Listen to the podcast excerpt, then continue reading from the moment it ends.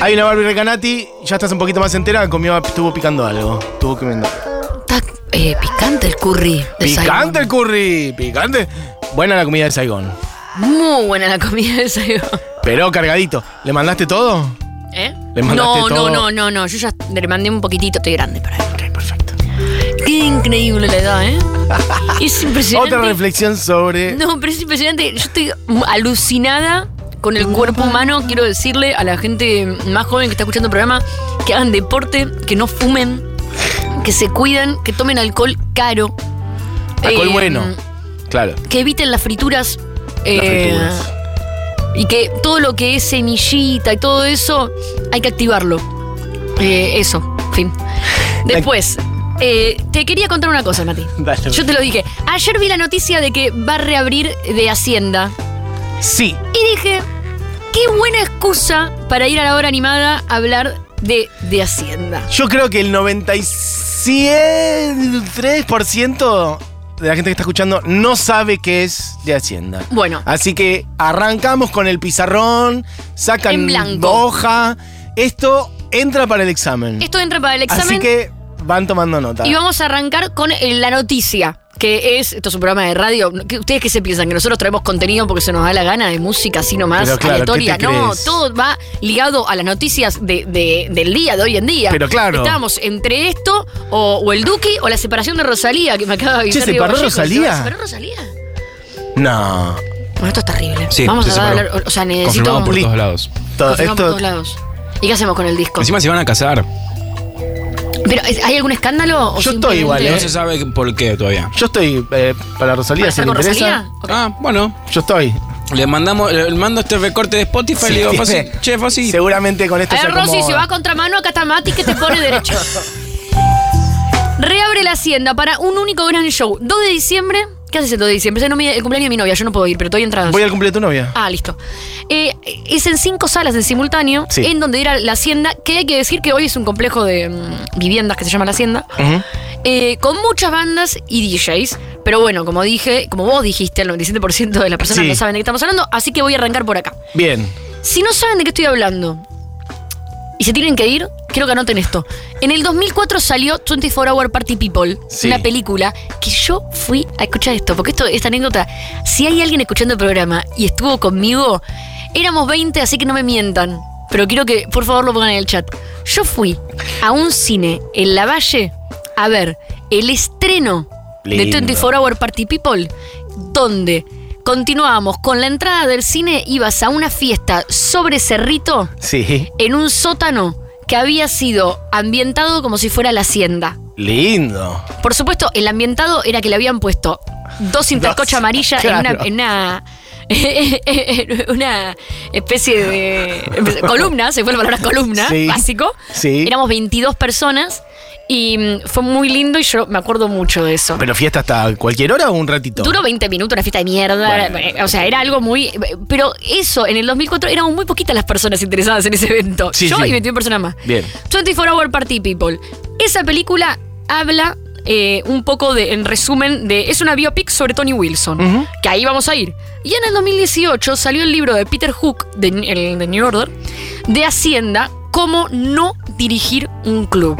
Estas dos fuentes yo las recomiendo mucho, tanto el libro como la película, porque con estos dos ya no solamente te armás un vistazo de todo esto que estamos a charlar en dos minutos, sino que es un material muy bueno para Y toda la escena de Manchester, obviamente. fines de los 70 Vamos a poner algo de música de fondo. Vamos a pido, arrancar. Por Primera favor. canción, ponela, ponela, ponela. Fines de los 70 Tony Wilson era conductor de televisión, era un freak. Si ven la película ahí lo van a conocer muy bien. Es un gran personaje.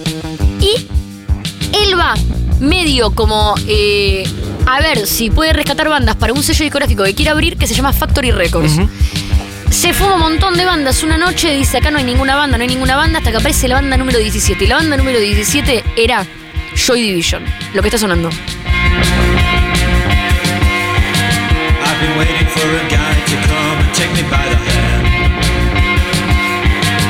Sensations make me feel the pleasures of a normal man.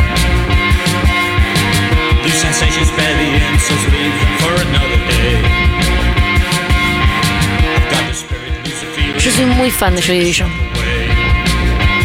Hablamos ya de las conexiones del arte de, de tapa de tu disco Sí, y de los de, de- Joy sí, Division. de- de- con Closer. También tengo que decir que soy tan fan de toda esta historia que eh, el primer EP que saqué en mi vida con hace 19 años. Dale, Barbie. Sí. Hace 19 años Sí. se llamaba Factory. Bueno, pues se llamaba Factory por Factory Records. Claro. Ahí va. ¿Qué pasa? Fines de los 70, Tony Wilson agarra a Joy Division, los graba. Primera vez que Joy Division aparece en la escena. A Joy Division le empieza a ir muy bien. Le empieza a ir tan bien que se están por ir de gira a Estados Unidos. Cuando están por ir de gira a Estados Unidos, Ian Curtis, cantante de Joy Division, se suicida. Tranqui. 1980. Sí. En ese momento que se suicida, todas las ventas de los discos de Joy Division se disparan por las nubes. Pumba. Y Factory, el sello pequeño de Tony Wilson, la pega, la pega groseramente. Entre los integrantes de Joy Division y Tony Wilson deciden abrir este lugar que se llama The Hacienda. Estamos hablando de Manchester, principio de los 80 En ese momento, pone la siguiente canción que traje de Joy Division para que la gente entienda de qué estoy hablando. Estoy hablando de la banda que hace esta canción.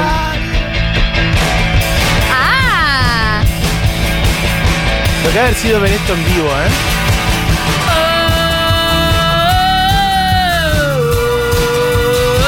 Qué lindo quilombo, por favor. Si esta banda estaría eh, tocando hoy en día, Sí. para mí va el primer asado. ¿Te digo algo? Sí, primera claro. Si esta banda Obvio. estuviera tocando hoy en día, Sería otro mundo. no habría ninguna banda en Primavera Sound, no existiría No Primavera Sound, porque si Claro. Joy Division no hubiese existido en el 80, hoy no tendríamos indie. No, pero él dice que hubiera existido desde el 80, que no se hubiera Ah, suicidado. Bueno, ¿sabés que de alguna forma sí existe? Que siguiera, digamos. Claro, claro, Te voy a decir bueno. algo, ahí va. Para la gente que no sabe, Factory Records explota, se escucha como como el curry. Factory Records explota. Y en ese momento ellos deciden, los integrantes de Joy Division que quedan y Tony Wilson, armar la hacienda. Por otro lado, los integrantes de Joy Division también deciden armar otra banda. Esa otra banda toca en Primavera Sound, ha tocado en Primavera Sound y es ahí donde yo he coreado los gritos. "Oh, oh". Estoy hablando de New Order los autores de esta canción. Porque New Order te toca Blue Monday, te toca Regret, te toca todos sus hits. Pero también te toca el hit de Joy Division, ¿eh? Dos o tres hits de Joy Division te toca. ¿En serio? Sí, la última esa la toca siempre. Te cuento una cosa más. Yo traje un montón de bandas de España acá, esta vez y la vez pasada. Una de las bandas número uno de Madrid, indie, así de culto, es eh, Triángulo de Amor Bizarro, por eh, Triángulo de Amor Bizarro, la canción de New Order. No, estos son los pilares fundamentales de toda la música que escuchamos eh, hoy en Sobre día, todo el y mis sonido, amigos. eso, el sonido que está hoy de vuelta. Yo quiero que sepas ¿Te gusta mi el columna, efecto Diego? que causaste con Obvio, esto. yo lo sabía. Esto lo- suena lo- lo todos traje- los días. No, pero lo traje sabiendo que esto iba a ser material para Diego para toda la vida. La cuestión es que New Order. Hay una persona, hay una persona ahí que está entre las dos, Peter Hook. Peter Hook, que ya no está más en New Order. Pero la persona que. Increíblemente, digo. Y a New Order. Bueno, no, y todos. El tema con Peter Hook acá es que eh, es una pieza fundamental para la creación de la hacienda. Entonces, ¿qué pasa con la hacienda? Se transforma en un boliche de Manchester donde tocan muchas bandas. Además de New Order, bueno, esto es New- eh, para que más o menos eh, el ABC de, mm, de la escena de Manchester se separa Joy Division, se arma New Order. Pero otra banda que también grabó en Factory Records era eh, James. Que vos decís, ¿cuál es James? ¿Sabes cuál es James? Esta banda. Eran como las tres bandas estrellas de Factory Records a principios de los 80s. Escuchá.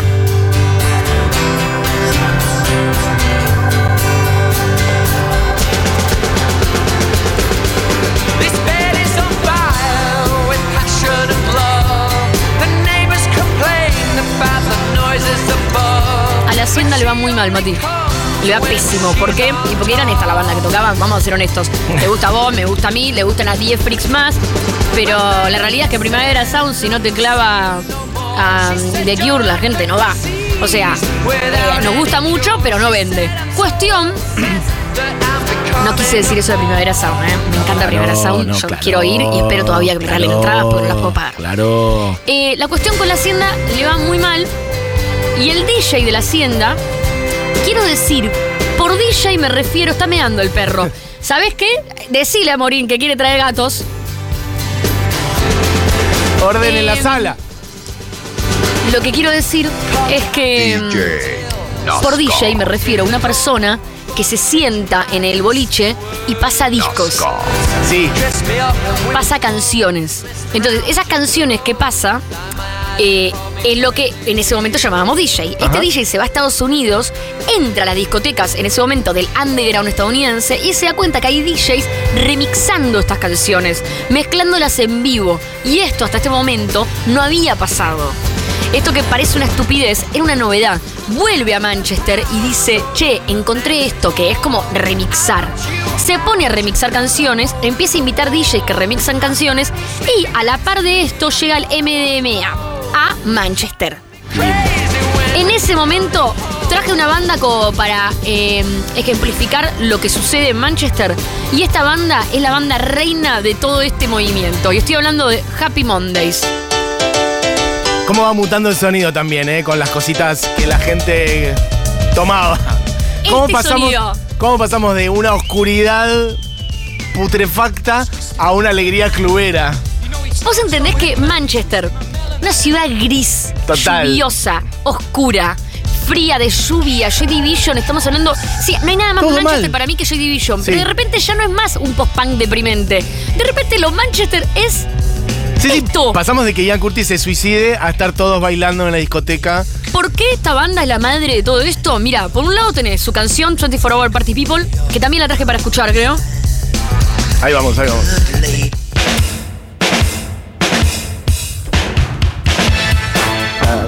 24 Hour Party People, el nombre de la película es la canción de Happy Mondays, que tienen un EP que se llama Manchester Rape On. Manchester es el nombre que se le da a toda esta escena y este momento de Manchester. Mad con D, Madchester. A ver, de Hacienda se vuelve el boliche número uno de acid house, de música electrónica en el planeta.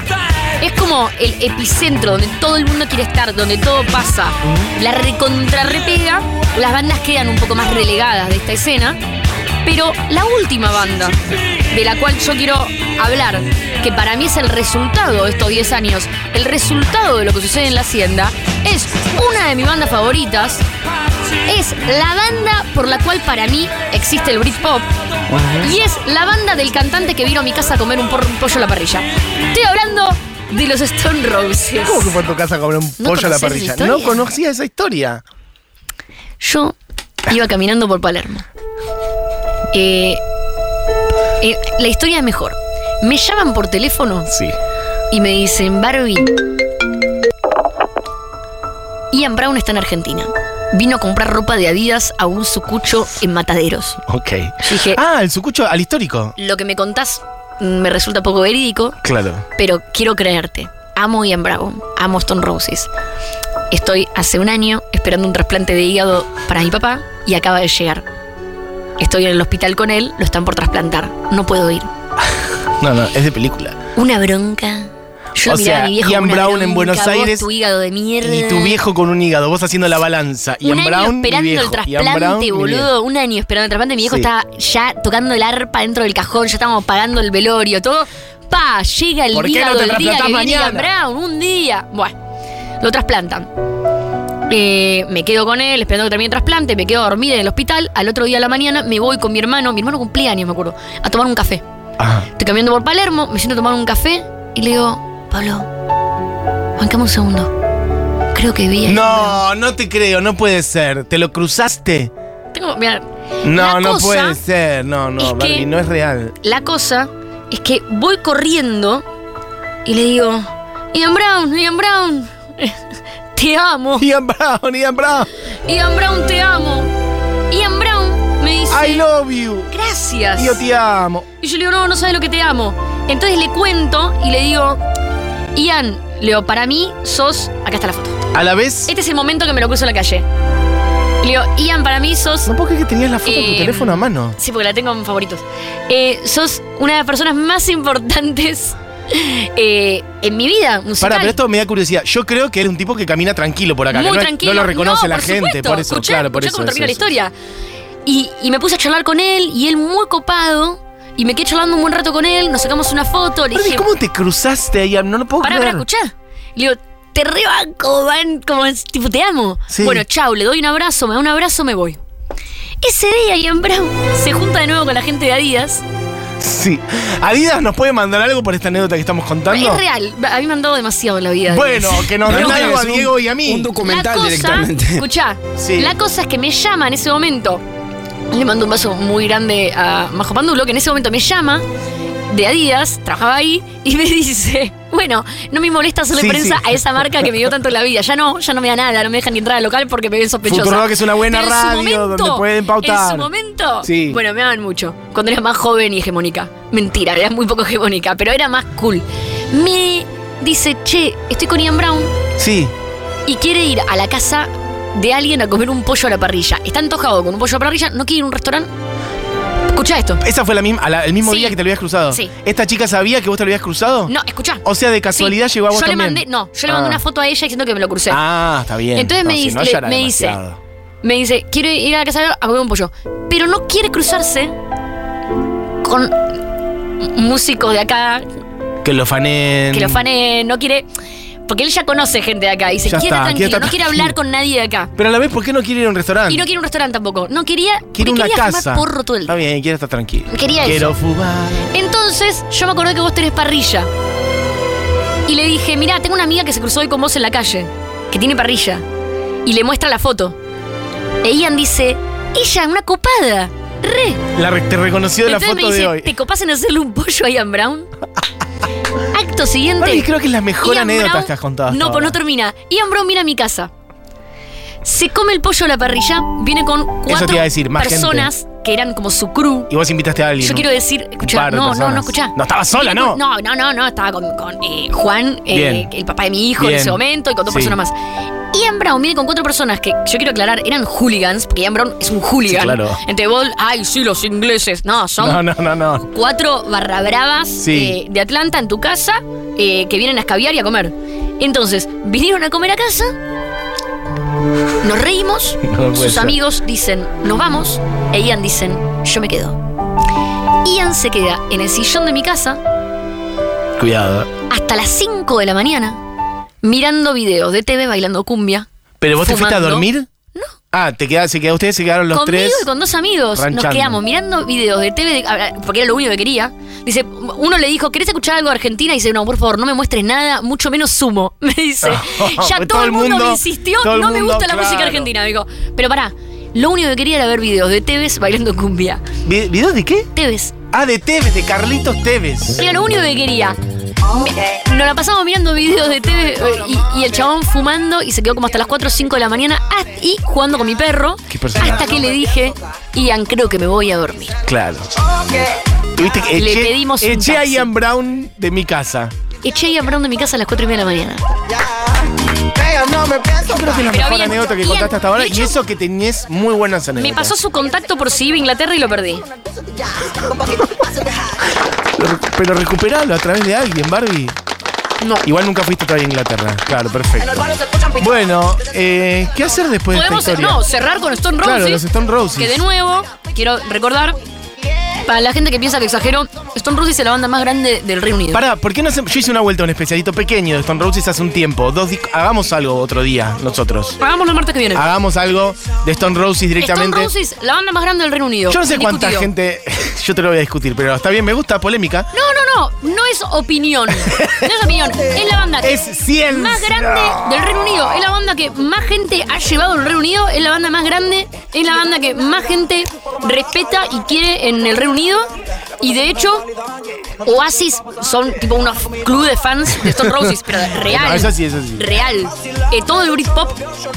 parte Todo es a partir debido- de toda esta historia mini que contamos en 10 minutos. Y Stone Roses es el resultado y el epicentro de toda esa bomba. Bueno, eh, un poquito entonces el repaso por de Hacienda que vuelve y entonces tiene un show el 2 de diciembre con un montón de ¿Sabe con DJs.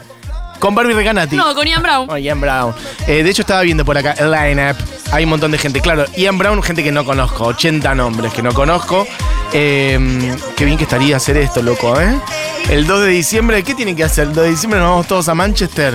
Espectacular. Bueno, The Hacienda Returns, 12 de diciembre. Ian Brown, Letfield, Soul to Soul, Inner City, Certain Radio, haciendo lives y después como 20 DJ sets. De hecho, eh, hace como unos 10 años eh, Peter Hook sacó como un compilado eh, de un montón de bandas de acid, eh, de DJs, de, de- de Hacienda. Nada, es un disco doble, si quieren lo pueden buscar, está bien, bien. Bueno, un repaso entonces por todas estas datas de Joy Division. Me gusta aparte cómo puedes pasar, viendo solamente las tapas de los discos, también. Pasar de las tapas blanco y negro, minimalista de Joy Division, a las coloridas de Happy Monday. Totalmente. Bueno, en fin. ¿Con cuál de...? Para, pero ya cerramos el programa. Creo que con ¿o eh, qué? G-Banks de Drum. Nos ¿no? recontrafamos. Bueno, loco, esto fue la hora animada, ¿ok? Con el regreso de Barry Recanati. Se quedan con Julita ¿Con qué Mengolini. anécdota volví, eh? ¿Con qué No, después de esto. Después de esto no hay nada. Creo que realmente es tu mejor anécdota y eso que sos muy buena anecdotera. Eh, mira, alguien dice por acá, Liam Gallagher le robó siempre la actitud a Ian. Eh, madre mía del amor hermoso esta anécdota. Bueno, en fin, ¿qué más? Pra, pra, pra. Bueno, gente que tira data de cosas que tocan, gente que dije, yo un porro a la parrilla, yo hago unos porros riquísimos, gente que se ofrece. Bueno, che, se quedan con Julieta Mengolini, seguro la Habana. Este programa fue hecho por Diego Vallejos, Julián Matarazo, Camila Coronel. Mi nombre es Matías Mesulam, el regreso de Barrio Recanati y nos vamos con Chipanks the Drums, De Stone Rose. de Stone Roses, con la boca llena. Haciendo radio con la boca llena, ¿vos te parece, Héctor Larrea? Esto fue la hora animada. Chau, chau.